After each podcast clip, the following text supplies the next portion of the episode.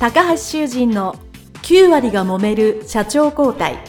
2代目社長のための事業承継の極意。この番組は2代目社長専門経営コンサルタント高橋修人が経営に悩んでいる2代目社長やこれから社長になる後継者に向けて経営力を伸ばし会社を引っ張れるリーダーシップを身につけるための番組です。これまで数百社をコンサルティングした実績から2代目社長ならではの悩みを知りその解決のための独自理論によって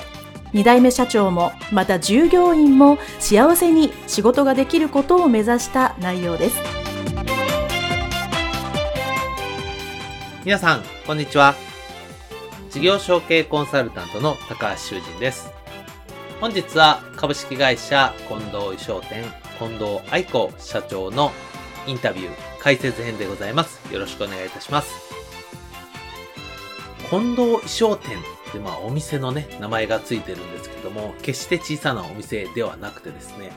ビルの4階建てがドーンと立ってまして、近藤商店ですね。まあ、新鮮な大きい看板がかってるということなので、ちょっと皆様がイメージしてる、ひょっとしたらまあ小さなお店ではなくてもう少し、まあ、人数もいらっしゃってですね、しっかりした大きめのそういうまあお店というか会社だというところをですね、まず最初に付け加えておきたいかと思います。まあ、ぜひね、ホームページをご覧いただければと思います。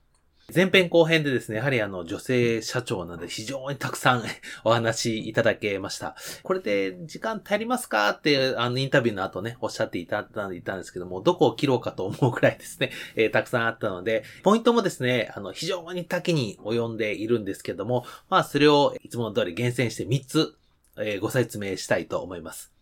まあ1つ目はですね、やっぱ人材について、えー、特に自分と同世代の人材について、のお話をされていたというところが一つ目のポイントです。で、二つ目はですね、これも後編の方にかかってくるんですけど、衣装店っていう服を貸すだけではなく、それ以上の価値をですね、ビジネスモデルの再構築というふうに言いますけど、それをですね、やっぱり大切なコアを維持しながらもビジネスモデルを拡大するというところのお話が二つ目。で、三つ目はですね、これも一番最後の最後なんですけども、経営者にとって何が良かったですかっていうと、時間の使い方が上手くなったというところですね。このあたり中心に3点お話ししたいと思います。えー、一つ目は人材についてのお話しました。これは前編後編通じてお話しされていたかと思うんですけども、えー、自分が後継者時代には、えー、ベテランのね、自分の年上、もう10も15も上か、えー、の方ばっかりで、同世代がやなく寂しいなというふうに思っていたと。まあ、これは後継者、歴史の長い会社さんに入る後継者でよくあることだと思うんですね。やはりある程度ビジネスモデルが確立をされていて、スタッフさんも定着して、それで何年も、えー、何十年も経営されているということであれば、定期的に若い社員さんがですね、どんどん入ってくるというわけではないですね。ある程度規模を保ちながらも、え、しっかり経営をしていくということになると、やっぱり人材の定着っていうのが重要なので、えー、なかなか新しい人がどんどんどんどん雇うという状況ではない。で、そこで新たに後継者さんが入ってくると、当然それと同じ年代のうん、特に20代後半で入ったようなんですね。この近藤社長の同じようなパターンの場合は、やっぱり周りに若手人材がいないということが少し寂しい。もしくは、えそれが後半に至って、やっぱりいざ自分が社長になった時に、右腕、もしくは今後一緒に10年戦ってくれる仲間がいないと。いうことになってきますね。ですので、えっ、ー、と、これは他の社長のインタビューでもあったんですけども、やっぱり自分が入るときに、その時でもいいですし、その少し後でもいいんですけど、自分が信頼できる、大切だと、これはいいと思う将来の右腕候補をやっぱり一緒に入ってその会社で頑張っていくと。いうことをですね、一つ条件と言ったら大げさですけども、えー、自分が会社に戻るときにね、そういうことを願い出てもいいと思います。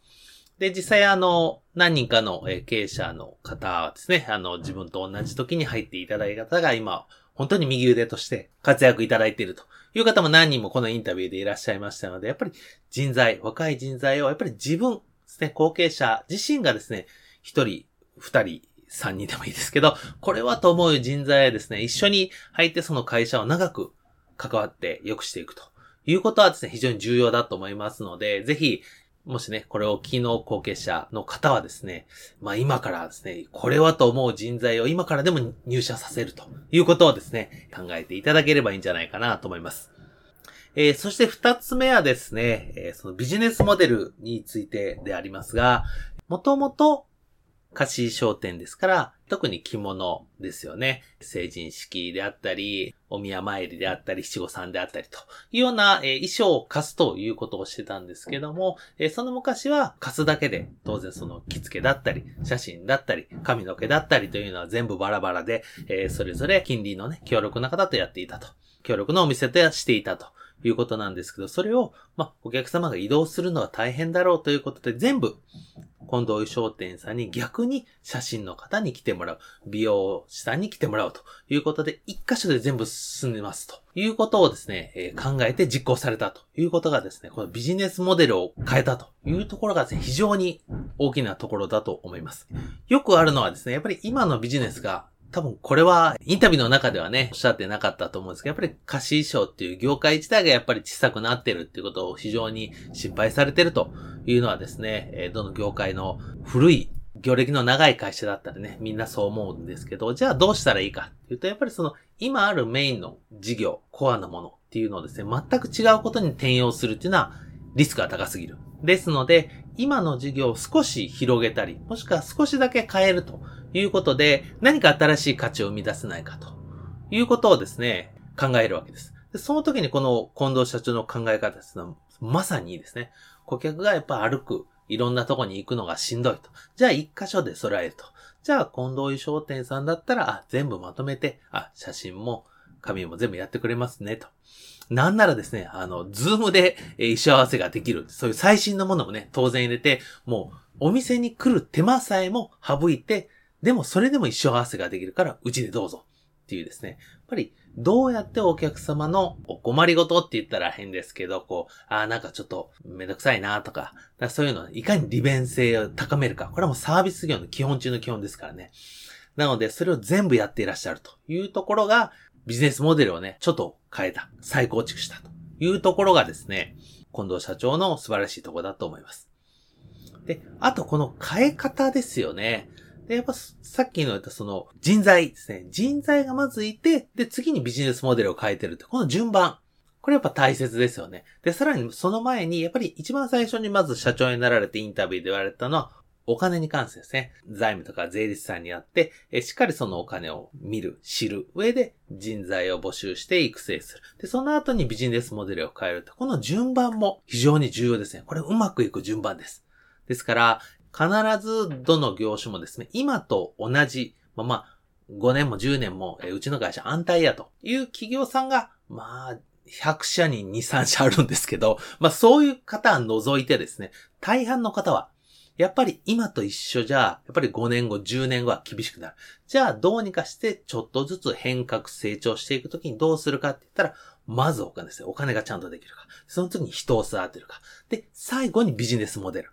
すね。この順番をぜひ守っていただきたいなと思っています。